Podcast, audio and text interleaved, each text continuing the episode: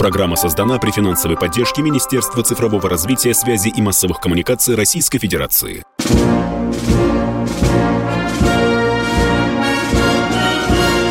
Военная ревю.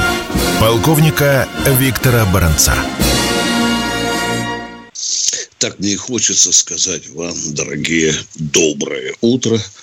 Но я не буду это говорить. Я буду говорить «здравствуйте». Буду говорить «здравствуйте» до тех пор, пока не закончится наша спецоперация, пока мы не добьемся победы. Здравствуйте, дорогие радиослушатели. Мы начинаем очередной выпуск – военного ревю. Ну, а тут, как говорится, и к Байдену не надо ходить. Мы поговорим, конечно, о Херсоне, еще раз о Херсоне, о специальной операции. У нас сегодня некоторые технические неполадочки, потому мой коллега э, Михаил Тимошенко. Вы здесь, Михаил Владимирович, в эфире или нет? А то, а, конечно, вот так. здесь. Ну, давайте, здоровайтесь с народом. Итак. Здравствуйте, товарищи. Страна, слушай. Приветствуем всех Четлан. Громадяне, слухайте сводки Софинформбюро. Белыш Микола. Поехали, Виктор Николаевич. Поехали, Михаил Владимирович Дежурный. Что у вас там о Херсоне есть сказать народу российскому? Пожалуйста. Ну, сначала весть с полей. За истекший промежуток времени от нашей вчерашней встречи до сегодняшней ничего э, скверного или хорошего особо не произошло, кроме того, что попытки укусить нас в направлении Кременная Сватова отбиты. Мы выходим плотно к Бахмуту, вагнеровцы вцепились в него всеми зубами. Что еще можно сказать про это направление? Похоже, что у противника не хватает уже сил раскорячиться на оба крыла нашего фронта. Возможно. Возможно. Говорю, возможно. Донецк и Авдеевка – очень медленное продвижение, никак не закончим окружение и перевязание всех дорог в Ордеевку. Хотя звучит это диковато. 8 месяцев боев, Авдеевка, считай, под мышкой, а все никак перекрыть не можем. Направление э, Николаевско-Запорожское. Херсон мы оставили, войска отвели. Но направление от Гуляй-Поля, а вы, наверное, помните, что бои на этом направлении идут практически не утихая, и мы отбрасываем противника пока раз за разом, но тем не менее продолжается. Оно чрезвычайно перспективно, потому что дает возможность отрезать Крым и выйти к Черному морю здесь.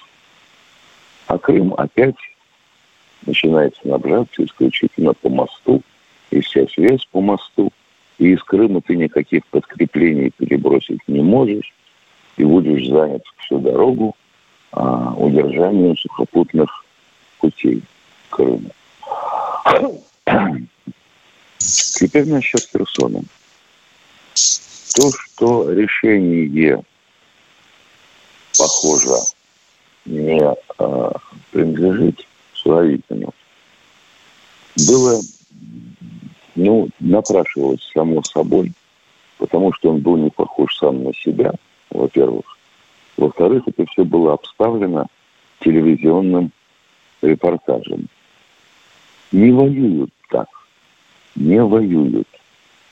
Но что же могло случиться? Почему произошло? То, что группировка оказалась практически отрезанной, а там от 20 до 30 тысяч человек, потому что цифры разница. Мы вчера доложили 20, сегодня уже речь заходила о том, что мы вывели 30 тысяч с этого окончания нашего фронта. Тем не менее, и наступление на Николаев мы, в общем, достаточно уверенно пытались пробиться даже с малым количеством сил на Снегиревку, на Броды. Тем не менее, не получилось. Отвели. Хорошо, инженерно оборудованная полоса обороны. А если плотину взорвут, там же затопит все на левом берегу, а он же низкий. Не клеится много, не клеится. Ну, сразу поднялись крики о договорнике. Это понятно. У нас без договорников ничего не случается. Это все власть нас обманывает. Ну, то, что э, доверие может сильно поуменьшиться к властным структурам, тоже понятно. Но на самом деле, что вот эти 30 тысяч, если поделить даже на три и оставить одну треть на оборону этой э, инженерной оборудованной полосы, то 20 мы выделяем на запорожское направление. И тут-то можно уже забыть о том, что мы так переживаем за то, что как бы у нас не отрезали Крым, не вышли на Мелитополь и. А попытки такие есть круглосуточно. Другой вопрос, что а как же брать Херсон обратно? Его же надо брать, это же наш город. Получается, что взять его можно только если форсировать Днепр выше по течению, за Запорожьем. Уже были такие попытки с нашей стороны пробиться вот туда, в Днепропетровску, Запорожье, дальше охватить их. Но сомнения гложет. Слишком много ошибок было сделано во всей этой операции. Мы столько потеряли, будем говорить, ну, высоким штилем и слогом геополитических своих позициях, ну какие переговоры могут быть после этого у нас, допустим, с теми же американцами? Я уж не говорю про Зеленского, с ним говорить все равно, что с табакой необычной. Все потеряно. Ну, не все, очень многое. И мы вот теперь-то, вот теперь-то выяснили, что армия такого размера, какая у нас есть, она недостаточна для уверенной обороны страны и для того, чтобы отбивать всякие натовские прыжки и ужинки. Мы поняли, я надеюсь, в каком состоянии у нас оборонная промышленность. Потому что речь о недостатке боеприпасов уже заходила. Правда, исподволь. И вот теперь-то президент поручил установить нормативы обеспечения боеприпасами или смотреть старые. Вот теперь-то это будет пауза. Мы должны намертво обеспечить попытки отсечь любые попытки вторгнуться на территорию Белгородской или, скажем, там, Брянской области. Потому что ух, вообще безумие. Это же перемога. Виктор Николаевич, это перемога или нет? Да, ты же слышал недавно пленный офицер украинской армии сказал, что у них есть планы прорыва на Белгород и на Курск. А ты же вчера сказал ну, вот. еще, что там и выше бери, Миша, да? И выше бери, если не да. очунемся. Да? Да. Так что вот все, что я могу сказать на сегодня. Но то, что мы Херсон должны возвратить, это к бабке Михаилу. Угу.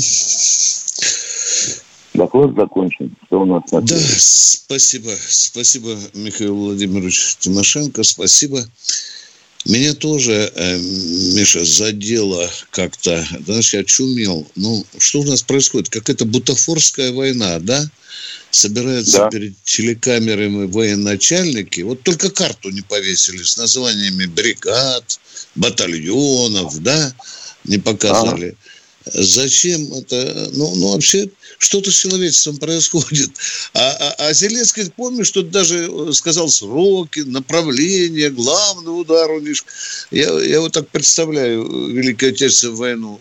Иосиф Виссарионович рассказывал бы нам, где мы будем отступать, сдавая Киев или Харьков. Ну ладно, это все попутное размышление, дорогие друзья. С вами в эфире радио «Комсомольская правда» полковник и баронец Тимошенко.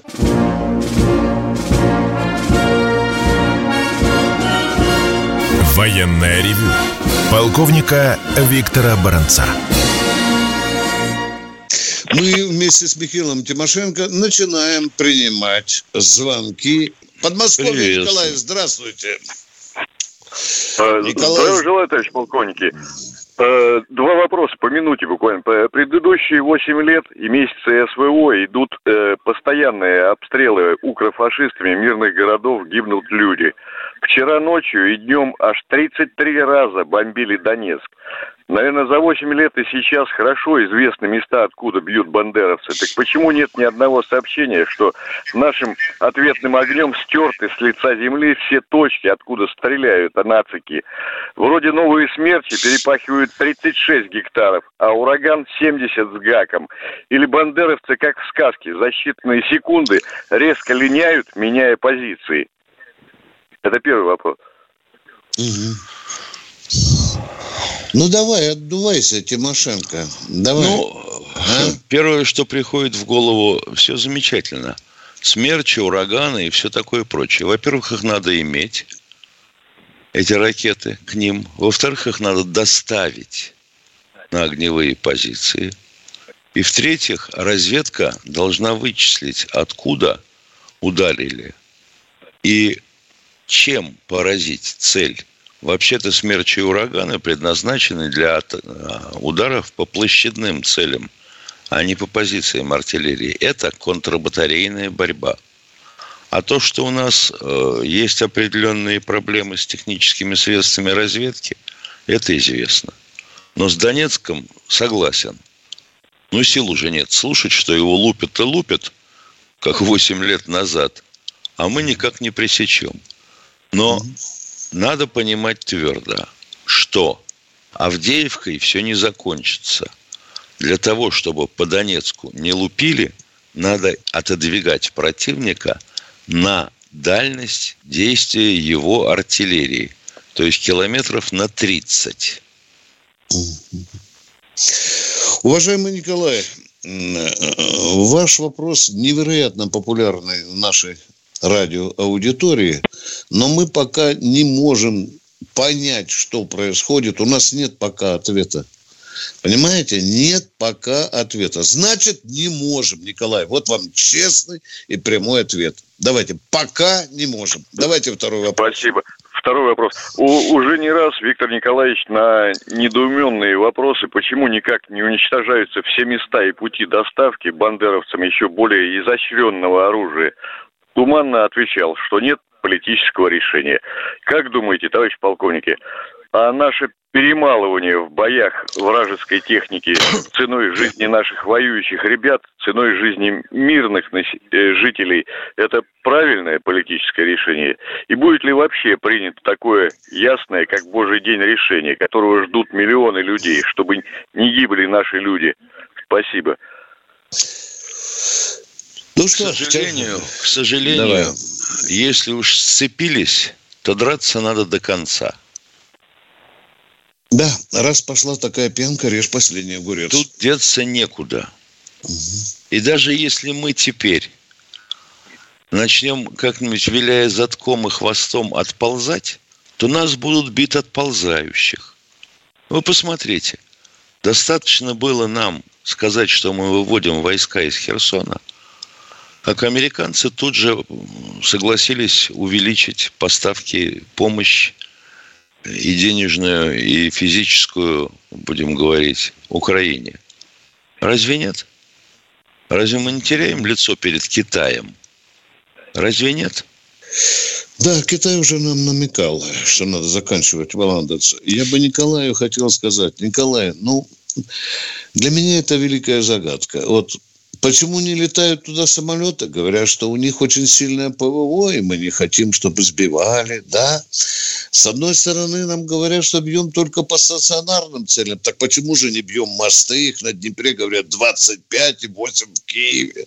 Тоже никуда же мосты не уходят. Да, вот он, раз. И, а насчет, и а насчет а? авиации хотел бы э, спросить, если кто не знает. А может, кто-нибудь еще и помнит. А вы не помните такой приказ? И, по-моему, министром обороны тогда был Иванов. О том, что летчикам после 45 запрещено подниматься в небо. Мол, где здоровье у них уже все один хрен нет, что-то врачей мучить. Было, было. А наши военные училища сколько летчиков выпускали ежегодно? Знаете, больше 700. Их было 14 и два штурманских. А сейчас, да. а технических практически нет.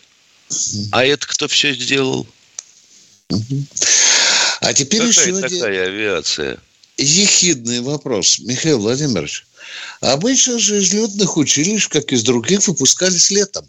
Правильно, да? В да. июне, прием да. Кремля. Да. А что это вот э, вдруг в октябре мы выпустили летчиков из Краснодарского училища? А? Скоропостижный а? выпуск. Да, да, да. Скоропостижный. Да. Больше того да. я тебе скажу. Да. Смотри, значит, у нас полки авиационные были всегда трехэскадрильного состава. Угу. Две эскадрильи всегда боевые, а вторая эскадрилья – она, ну, я бы не сказал учебная, хотя они их сами так называли, она доводочная. Вот пришли выпускники из училища, их ставят в строй. И так быстро в строй поставить невозможно, потому что они должны усвоить и теорию, не только теорию в училище, но практику в бою. Угу. А кто сделал полки двухэскадрильными?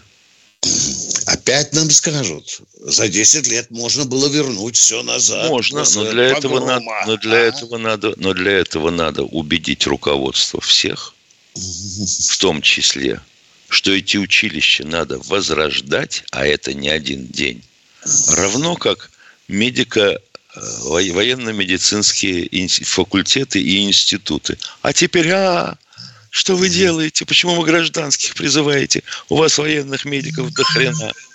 Политика была неверна. Вот Николай резонно спрашивает, почему не бьем э, э, эшелоны с западной военной техникой, уровень которой не снижается. Ну вот возьмем пример. Да, есть такая логика, что эшелоны двигаются, наши калибры бьют по стационарным целям. Ну вот есть станция узловая в Харьковской области. Михаил, есть. Там сейчас стоит, по-моему, два или три эшелона. Станция никуда не двигается. Даже если эшелон порвать пути, разве нельзя? Ну, хотя бы, ладно, не, не одним калибром это смешно, но хотя бы массированно и налетно. Порвать это все, хотя бы на время. А, а вот вульгарный а? вопрос. У нас силы а? специальных операций есть? Есть, конечно. И даже Правда? день есть. 27 февраля, оказывается, мы А чего же, а чего же, так, к примеру, э, диверсионно-разведывательная группа из состава какой-нибудь бригады спецназа гадость не учинит на железных дорогах?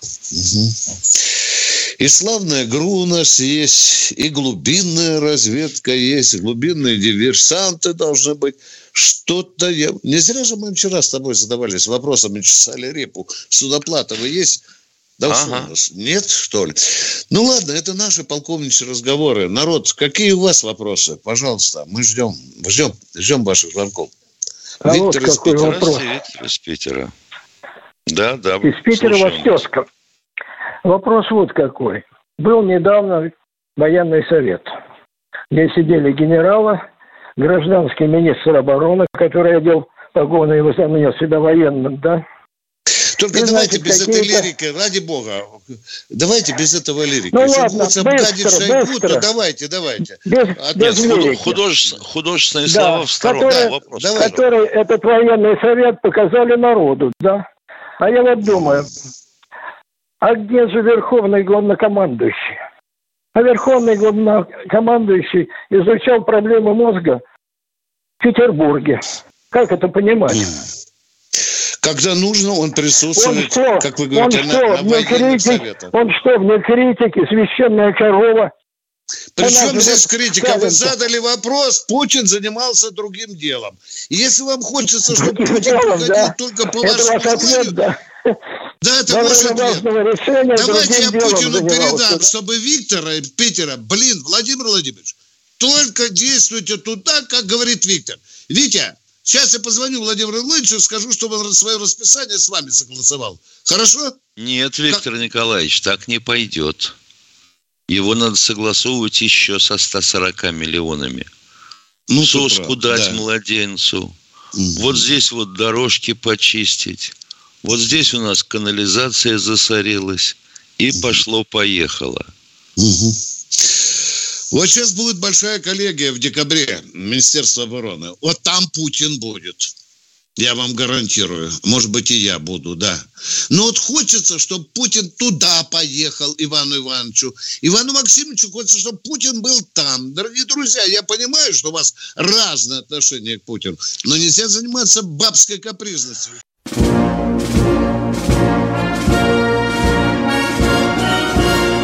Военная ревю. Полковника Виктора Баранца. Мы продолжаем разговоры с любимым народом вместе с Михаилом Тимошенко. Миша, я вот подумал, если бы у меня была возможность сейчас дозвониться до Владимира Владимировича, я сказал, чтобы он все свои графики рабочего дня согласовывал с Виктором из Петербурга. По-моему, это было бы нормально, да? А ты вот а? Зачем, зачем вчера Судоплатова позвали? Да, вот да. он и звонил. Да, да. Ну что, э, Катя, кто у нас в эфире? Геннадий и опять из Петербурга. Да, здравствуйте. Добрый день, уважаемые полковники. Вопрос, почему страны УДКБ еще пока не участвуют в конфликте, хотя по договору они должны бы нам уже помочь, хотя бы чем-нибудь. Внимание, Питер. Вообще по договору они не обязаны это делать. Угу. Если вы внимательно почитаете. На нас-то никто не нападал. Слушайте, есть, уважаемый надо... питерец, это в договоре прописано. Прописано. А как помогают, то не надо здесь юбку задирать выше колен. Может быть и помогают, а мы не знаем, и не надо знать нам, чем они помогают. Виктор, ну Спасибо. поймите, уважаемый, извините. Понимаете, да? Это надо делать, но об этом не надо говорить. Вот моя принципиальная точка зрения. Спасибо за четкий вопрос. Кто у нас в эфире? Валентин из Воронежа, Михаил. Валентин из Воронежа, здравствуйте. Мы с вами никак не свяжемся с 29 октября, с дня комсомола. Вопрос mm. тот же. Медведчук э, когда призовет, расскажет про то, что он освобожден и скажет гражданам Украины, чтобы они все-таки решали положительно вопрос у себя. А какой вопрос? Ну, если они будут воевать до конца, то пусть до последнего украинца. А если нет, то пусть решает вопрос, чтобы соединяться с Россией. Ну что, Медведчук, вы слышите нас? Вот тут Воронеж просит, вылезайте на трибуну и обращайтесь к украинскому народу, чтобы они быстрее завязывали эту канитель. Ну, да э, затеянную Зеленским. Медведь... Давайте Медведчука попросим, а? Да, да ни Янукович, ни Медведчук, да. ни, никто не, не говорит. А интервью у него взять нельзя, да? А он не хочет давать интервью. Понятно. Он, Виктор он Николаевич. пока не хочет, ну когда-то расскажет. Да, второй вопрос, пожалуйста. Вы вот подскажите, народ хочет знать своих героев. Кто же принимал доклад Суровикина, еще четыре генерала, которые сидели на студиях. Да, там сидел начальник ГАМУ, э, начальник э, главного оперативного управления. управления. Да, да. Там сидели генералы, генштабисты. Да, там Суровикин сидел. Да, а почему вас интересует, кто принимал доклад? Доклад был министру обороны, прежде всего, адресован у Суровикина. Не, ну, э, у нас, знаете, как всегда, как говорят, э, вол работает, а муха сидит и говорит, я тоже тружусь. Так у нас Так а что народа... вас не устраивает? Туда надо было уборщицы с генштаба посадить. Нет, Я не в этом отношении. Вы сами говорите, а что вся, вся ответственность лежит сейчас на Суровикине за операцию. За а операцию, те, которые... да. Да. А те, которые да. слушают, они несут какую-то ответственность? Они его операцию? подчиненные вместе с ним несут коллективную ответственность. Но они, главное... они подчиненные э, да. Шойгу. Да. Они подчиненные Шойгу. И если бы что Суровикин сказал, да не, у меня тут вот 50 тысяч и 2 тысячи танков, то тут же, естественно, Шойгу посмотрел бы на начальника ГОУ, на начальника ГАМУ. Угу. И этот доклад бы тут же закончился. Да. Что у вас еще, уважаемые? Еще один такой вопрос интересный. Вот во время Великой Отечественной войны коммунисты, комсомольцы, да, на фронте принимали в партию, которые шли в бой на смерть. А вот скажите, у нас пять партий парламентских в Государственной Думе – из этих партий кто-то сейчас принимает участие, члены? Принимает, и, даже принимает уже, даже гибнут уже, да. Да, а и принимают, например, в партию «Единая Россия» на фронте? Пока я таким... Я о таком не слышал. Да, да. А вот особенно здорово, нет, если бы принимали в партию «Новые люди». Да, вот, Иду в бой да, единороссом. Да, интересно. Михаил, Михаил Владимирович, да. и еще один вопрос. Вот у нас здесь пораставили... Да сколько можно, все... и все один интереснее Сейчас. другого. Все вот ну, вышки давайте. пораставили, у нас мобильная связь же иностранная. А по городу расставили вот эти вышки по кварталам. Да? Это для чего было сделано? Это для, для того, чтобы связь была устойчивая. В том я... числе и у вас. Если Нет, вы опасаетесь, нас... не разговаривайте ни с кем по телефону, вас слушают. И Нет, это, это, по-моему, для Подушкой. того, чтобы лучше, это для того, чтобы лучше летали ракеты. О, так. Вы а, гений. Э, да, да. Гений. Летали. Как запустили, да, да. она ну, летает наверное... и летает уже пятый год. Особенно вот та а, вышка, которая в районе Дмитровского базара в Воронеже стоит, она вот прямо работает на наши Сармата и Ярса. Спасибо за ваши вопросы. Мы идем дальше. Кто следующий? Дмитрий. Дмитрий Воркута. из Воркуты. Здравствуйте. Здравствуйте, товарищи полковники. Вопрос первый. А, почему мы не наносим удары по железнодорожной инфраструктуре противника? Конкретно я имею в виду депо, локомотивные и вагонные, а также тяговые подстанции железнодорожные. И Отвечаем на ваш вопрос. Да. По тяговым подстанциям мы бьем последние четыре месяца. Отлично. Вопрос. Так. Ну. Так, а второй вопрос тот же, только про аэродромы, как военные, так и гражданские. Спасибо. По аэродромам ударили еще 24 февраля, уважаемые. Да. Отлично. Отлично. Да. Угу. Спасибо. Еще вопросы? Вопросов больше нет. Вопросов не имею. Спасибо. Спасибо за ответы. Пожалуйста. Но хотелось бы, чтобы больше и чаще били, это правда. Но кто у нас в эфире еще? Галия Галия из Челябинска. Доброе утро, уважаемые товарищи полковники. Сегодня у меня два коротких вопроса, как всегда, и совсем не гадких, поверьте. В прошлой передаче, э, чуть не сказала господин, извините, полковник Тимошенко сказал, что после Великой Отечественной войны не было послевоенного синдрома. Позволю себе с ним не согласиться, потому что этот синдром был есть. И от того, насколько он быстро закончится, зависит от спецоперации на Украине. Спасибо, Называется спасибо. Вопрос он. ясен. Отвечай а, одну Галия. Нет, минутку. это не вот вопрос Ми, сейчас. Вы, не, вопрос извините. вы задали, э, э, Тимошенко ответит. Давайте Но вы же не а что же, какой а, синдром. Одну синдром? минуту, подождите, так, пожалуйста. Подождите, Он сейчас ответит вам по синдрому. Давайте, Михаил. Я еще не задала нас... вопрос.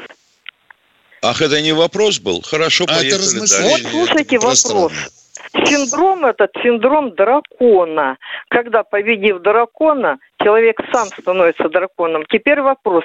Не считаете ли вы, что последствия этого синдрома мы наблюдали сначала после войны в Восточной Европе, а сейчас наблюдаем на Украине? Извините. Отвечаю на ваш вопрос. Я своего батю наблюдал, э, будем говорить, более-менее осознанном состоянии лет с трех. Так вот, он, прошедший войну с 8 июля 41 до 9 сентября 45 почему-то никаким синдромом не страдал. А уж должен был бы, потому что половину этого срока он дрался под Оржевом. А у нас как кто кого убьет, так сразу, а, это же у них синдром. Ну, извините, кажется, вы просто не поняли моего вопроса. Второй вопрос тогда. Второй вопрос очень Так, внимание, Галия, Скажите. давайте я попытаюсь все-таки докопаться до того, что фронтовики, вернувшиеся после войны домой, частенько нервно срывались. Кто будет это отрицать? Это Вам бывало. хочется... Да, было. Ну, кто будет этого отрицать? Я а? говорю не о срывах, я говорю о том, что это синдром целой страны когда после... О, ну, вы а поняли какого, меня, а какого дракона, а какого же дракона-то мы убили? Если синдром целой страны, то почему моя бабушка или мама с ножиком не гонялись по улице, чтобы людей зарезать? Вы же говорите всей ну, страны. Хорошо, ладно. Будем да нехорошо. Не надо всю страну под синдром загонять. Галия, вы категорически ну, вот это, понимаете, бесконечные парады можем повторить. Это уже другое, это уже парад, это уже базар. Галия, это разве не синдром? Совсем... Нет, Нет, не синдром. конечно. Это уже выдумка. Ну хорошо. Это уже выдумка. Будем считать, что вы ответили. Второй вопрос. Да, будем вот считать. Месяцев... Да. Будем считать, что вы задали вопрос. Ну я с вами хорошо. Да. Я, я поняла вас. Да, я поняла да. или будем просто считать, мы не поняли друг правы. друга. Да. Второй вопрос. Да, да, да. Скажите, вот 8 месяцев мы уже может быть, после перерыва лучше задам второй вопрос? Быстрее задавайте вопросы, не тяните время, пожалуйста. Вам время ну, дается. Я вижу, Поехали. Что я уже не вышла. Ну хорошо, вот в течение восьми ну, месяцев вы, так говорили, уговор... вы меня уговорили задать вопрос. Хорошо, хорошо, я подожду, я терпеливый человек. Да не надо ждать, вопрос задавайте. Зачем мы время тратим? Поехали. Что у вас за вопрос? Ну вы то говорите, то задавай, то не задавай. Я что Задав... должна делать? Блин, я... ну задавайте Витя. вопрос, а. 10 секунд до перерыва. Отключить надо. Вот и в следующий раз пусть дозванивается и задает вопросы, не ломаясь. Да.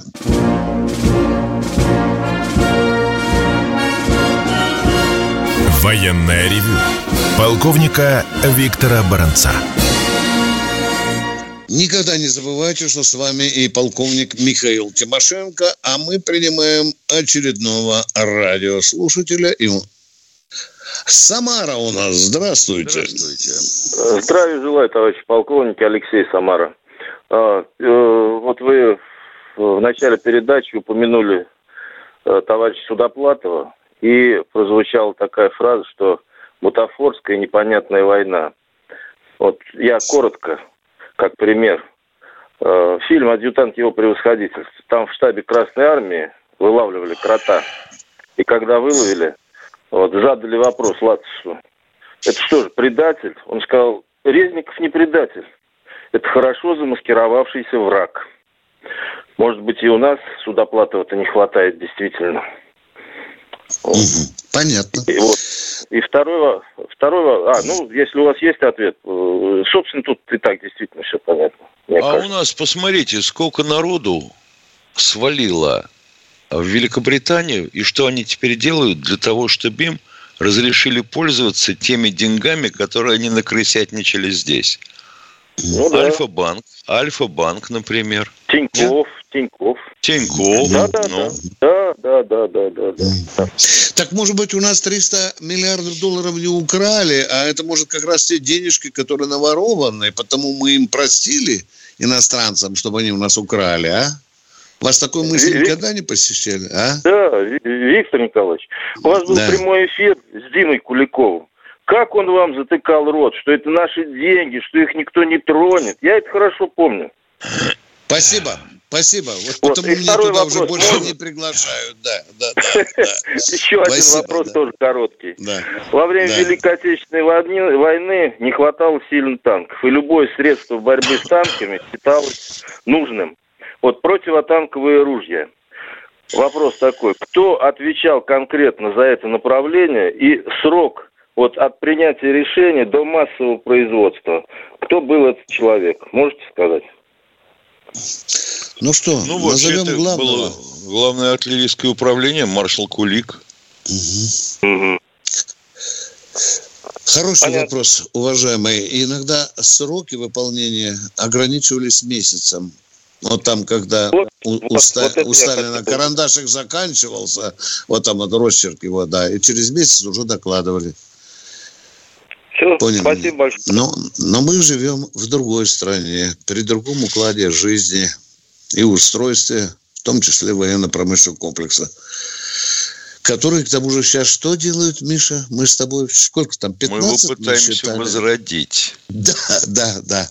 А некоторые пытаются его А ты помнишь слова о том, чтобы военно-промышленный комплекс выпускал э, гражданскую продукцию? Да. Ну, О-о-о. совсем недавно повторение было. Да. Мы же в такую моду ударились. Какие там титановые лопаты выпускали, кастрюли, да, это так это... модно. Это да. так хорошо, красиво звучало. Я помню, а? я помню как американские э, оружейные компании лезли на стену и кусали своих и сенаторов, и президентов. Что ж вы делаете, сукины дети, конверсию придумали. Угу. А как мы жить-то будем? Угу. Нахрен нам этот русский пример? Вот нас сейчас эта конверсия очень острым горячим клювом в одно место долбит. Да поздновато, поздновато, дорогие друзья. Сейчас будем потеть. Кто у нас в эфире? Катя, скажи, пожалуйста, кто у нас в эфире? Андрей Новосибирск. Здравствуйте, Андрей из Новосибирска. Здравствуйте, здравствуйте. Я тут, э, так как вы просили, записал свой вопрос. Читайте, Может быть, даже читайте. больше не вопрос, а предложение. Хрущев допустил очень много ошибок. Одну из них мы исправили и вернули Крым. В мире не бывает чудес, но единственное, чем нам э, помогает пространство, это знаки и символы. Сейчас в России нелегко. Есть враги внешние, есть враги внутренние. Нам сейчас как никогда нужен символ победы, который забрал у нас Хрущев. И чтобы увеличить патриотизм в несколько раз, предлагаю вернуть город Сталинград вместо Волгограда. Это поможет Хорошая еще сильнее мобилизоваться и строить свое новое общество. Хорошо. Отличная идея. Мы всеми лапами с Тимошенко за, уже лет 11 вы за это. имеете возможность общения с э, депутатами. Может быть, вы все-таки посодействуете? Я думаю, что поддержит вся страна. Деп, депутаты говорят, баронец, а ну быстро нос э, в Конституцию и, и, смотри. Посмотри, и смотри, там кто принимает такие решения. Это должны решать, должен решать местный народ прежде всего у него власть. Мы же говорим, а что... Если, а если ему не надо, да. пусть будет во Франции площадь Сталинграда. Да, да, да, да, да. Вот если Я думаю, там, самое время сейчас пол, полтора миллиона а, волгоградцев выйдут на улицы, город встанет и скажет, мы не пойдем домой, пока местное законодательное собрание не примет решение. С завтрашнего дня Волгоград именуется Сталинградом. Браво! Браво! Спасибо. И вообще верните 18-й маршрут автобуса. Да, да, да, да. Это тоже, это тоже может быть, да. Ну, кто у нас в эфире? Идем Сергей Здравствуйте, Сергей из Екатеринбурга. Здравствуйте, товарищи полковники. Доброе утро. Вот тут товарищ Доброе. спрашивал у нас, э, что нам надо сделать, чтобы там Донецк не обстреливали? Да ответ простой. Группировку надо еще увеличивать в разы. Тогда все проблемы решим. А соответственно под это дело надо и экономику перестраивать, и наше общество. Во-во-во, Иного пути я не вижу. Осталась мелочь, общество перестроить. Теплее, понимаете? да, да, да. И уклад нашей жизни, вы понимаете, о чем я говорю. Ну, еще, думаю, мобилизацию объявлять. Ну, не получится без увеличения группировки победы. Не получится. Даже с учетом что того, что 300 тысяч мобилизовали. Самого, самого еще начала, надо мобилизовывать. С самого начала группировка была мала. Мы Конечно. об этом говорили много раз. Вы правы, правы, уважаемый радиослушатель. Я думаю, что вы даже пророческие слова сказали. Будем ждать. Это что ж получается, на каждый километр фронта по 10 солдат? Доигрались мы, да? Должна быть ага. маленькая, компактная. Ты помнишь, да? Да. Помнишь? А, а один человек, военный аналитик с нерусской фамилией, все время критиковал. Вот Кремль настаивает на массовой армии. На массовой армии. Настаивал Кремль на массовой. Не дали. Не дали массовой армии. Ну, а теперь вот получайте. Получайте. Доиграемся мы с миллионной армией. Кто у нас в эфире? Ох, Здравствуйте, Михаил из Кемерово. Здравствуйте. Здорово Михаил. желаю, товарищи полковники. Здоровья и добра. Эм, э, скажите, пожалуйста, вот мы гуманитарную помощь собираем, э, то есть это отдаем. Мы, конечно, супругу от своей пенсии мизерной тоже это самое перевели.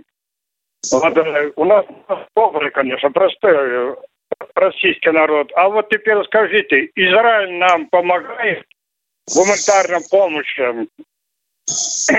Это первый А вопрос. вы что, Второй, хотите, еврейские ножки куриные есть или, или что? В чем вы нуждаетесь, а? Я не понимаю, а? Я не Какую, понял, почему Израиль, почему Израиль нам должен помогать, скажите, а? Вот тоже интересное состояние мозга человека. Почему Израиль должен помогать, а? Вот мы им помогли, отправили туда Пугачеву и Галкина. Угу. Я, я задаю так, вопрос, второй, почему Израиль нам должен помогать? Ну, ответьте же на мой вопрос. Мы же беседуем нормально в эфире, а? Ну? Израиль? А? Израиль, кратко расскажу. Вот, э, Ответьте на мой вопрос, почему Израиль нам должен помогать? Не нужно тебе, сейчас, тебе сейчас кратко расскажут, минут на 40. Почему Израиль нам должен помогать? У нас что, голодовка или что? Скажите, пожалуйста. Мы, не, зерновый, мы свое зерно вывести не можем. Можем, да. Ну почему вы молчите? Тогда до свидания. Если вы не имеете ответа, до свидания. Катенька, включите другого. Человек спрятался под корягу. Кто у нас Геннадий Краснодар. Геннадий Здравствуйте. Краснодара. Добрый день. Честь имею, товарищи полковники. Добрый. Коротенько вопросы. Почему нет до сих пор единого штаба управления и планирования? Ведь без него вряд ли возможно организация мощных наступательных ударов, а для этого нужно не меньше месяца. И почему какой нет ударной армии на фронте? Вот ну, подождите, какой штаб вы имеете в виду? А который бы объединял... Ну, ну, вы У знаете, что... есть штаб. Вы видели командный пункт. Точка. Второй вопрос. Вы промазали с вопросом. Нет, есть нет, штаб. нет ударной армии на фронте. Почему? Не как это было вопрос. во время Отечественной войны? Были отдельные ударные армии, которые ну, у ну, нас ну, есть четыре группировки, войска, которыми командует Суровикин. У них у каждого есть свой штаб. Точка. Наступательные действия. Ну, человек трындит, и, и я трындю. Ну, ну, ну, что же это? Поговорили, да, поговорили. Вот так и разойдемся, Михаил, да. да. Времени есть. Время еще есть. Э, 10 секунд. Ну что, до Время завтра уже прощаемся. Нет, прощаемся да. до завтра. До завтра. В 8 время часов. 8 часов, да. В 8 утра слушайте военное ревю. Полковники Баронец Тимошенко с нетерпением буду ждать вашего звонку. Всего вам доброго. Военное ревю. Полковника Виктора Баранца. Программа создана при финансовой поддержке Министерства цифрового развития, связи и массовых коммуникаций Российской Федерации.